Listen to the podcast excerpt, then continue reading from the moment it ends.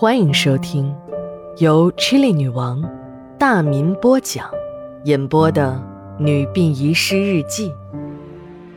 本故事纯属虚构，若有雷同，就是个巧合。第一卷第五十一章上。十二月一日，晴。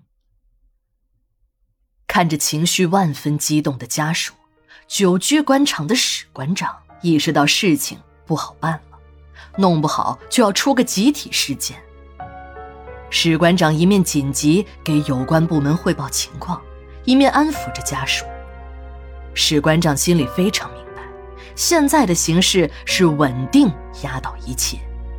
如果真的在殡仪馆里出了乱子，就算和自己没有任何关系。局里也不会放过他。唯一之计就是向主管殡仪馆的王副局长汇报，让他来处理这件事儿。王副局长早一步到来，自己就少一分责任。好在天色已晚，并不是所有的丧户家属都在场。迅速带人赶到现场的民政局王副局长，没费吹灰之力就控制了局面。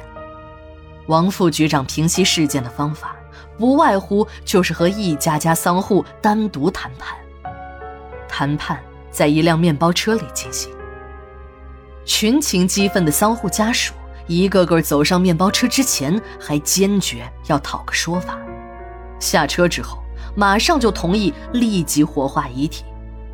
有的家属衣服口袋可能比较小。撑得鼓鼓的口袋中还露出了花花绿绿的纸片只有两个丧户一根筋，吃错了药，还坚持要讨说法，不接受王副局长的调解方案。王副局长立即命令史馆长马上把所有火化炉都打开，明天早上八点之前必须烧完所有遗体。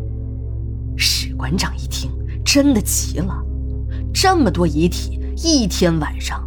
就算把八台火化炉都启动，也烧不完呢。火化一具遗体就要一个多小时，还要冷却收骨灰。就在史馆长诉苦之时，王副局长说：“哎呀，老史啊，你真是老糊涂了。现在都什么时候了，你还一个一个的烧？一个炉子里多放几具不就齐活了？”史馆长的眼球险些没喷出来，他惊讶地问。那骨灰怎么办呀？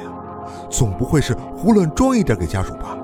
看着史馆长诧异的表情，王副局长向他坚定的点了点头，还告诉史馆长，说把那两个不愿意调解的遗体也烧了，还有那些家属不在场的，通通都烧了。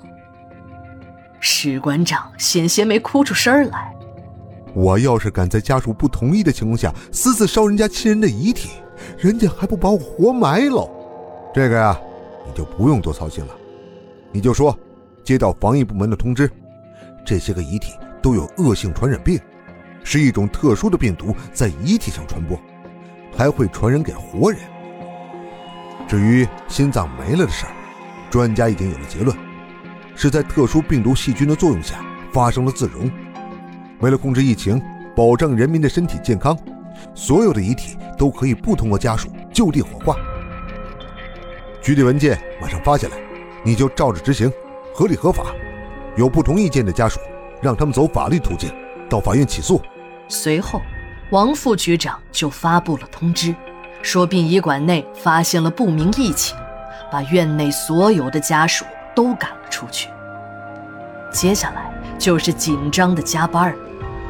在王副局长的先进烧法下，原本要两天才能烧完的遗体，第二天凌晨两点就完工了，比预定时间还提前了六个小时。有一天太晚了，王副局长还很有人情味儿的把我们几个加班的工人送回了家。陵园地下工事的案子充满了神秘，在坊间已经传的是沸沸扬扬的。第二天一大早，婆婆喊我吃早餐时，我才知道老公还在读大学的表妹到我家来玩了。饭桌上，婆婆谈起了陵园地下室的事儿，说在外面听说有日本人参与其中，还与什么细菌部队扯上了关系。从地下室中还找到了细菌实验的死尸。公公很不以为然，这都什么年代了，哪儿还有日本细菌部队啊？那就是一个变态狂囚禁了几个女孩，人家电视台、报纸都报道了。公公还数落婆婆，老公接了茬儿：“我在网上查了，真的有当年日本细菌部队的后代潜伏下来了。那些被囚禁的根本不是什么性奴，而是实验样本。只不过这次研究的不是生化武器，而是恶毒的高科技。”没等老公说完。公公就说了：“网上传播的都是谣言，都是别有用心的人造的谣。哎，你这孩子怎么这点识别能力都没有啊？”老公的表妹也说：“哎，他们学校的几个专家都在报纸上发表文章了，说那就是一个废弃建筑的地下室，让市民安心，不要恐慌，要相信专家的鉴定结论。”公公还说：“小梅啊。”你们单位离陵园近，你应该最清楚了。我说的对吧？我无言以对，只有笑着向公公点了点头。陵园地下工事的情况，我是亲眼所见，那根本不是什么地下室，而是真正的日军留下的工事。那两个现代化的实验室，全国也找不出来几个。根本就不可能和一个囚禁性奴的变态狂扯上关系。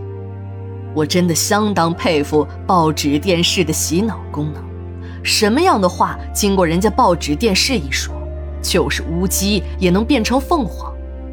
不过，不相信谣言也有好处，多看点报纸电视还能增加点幸福感。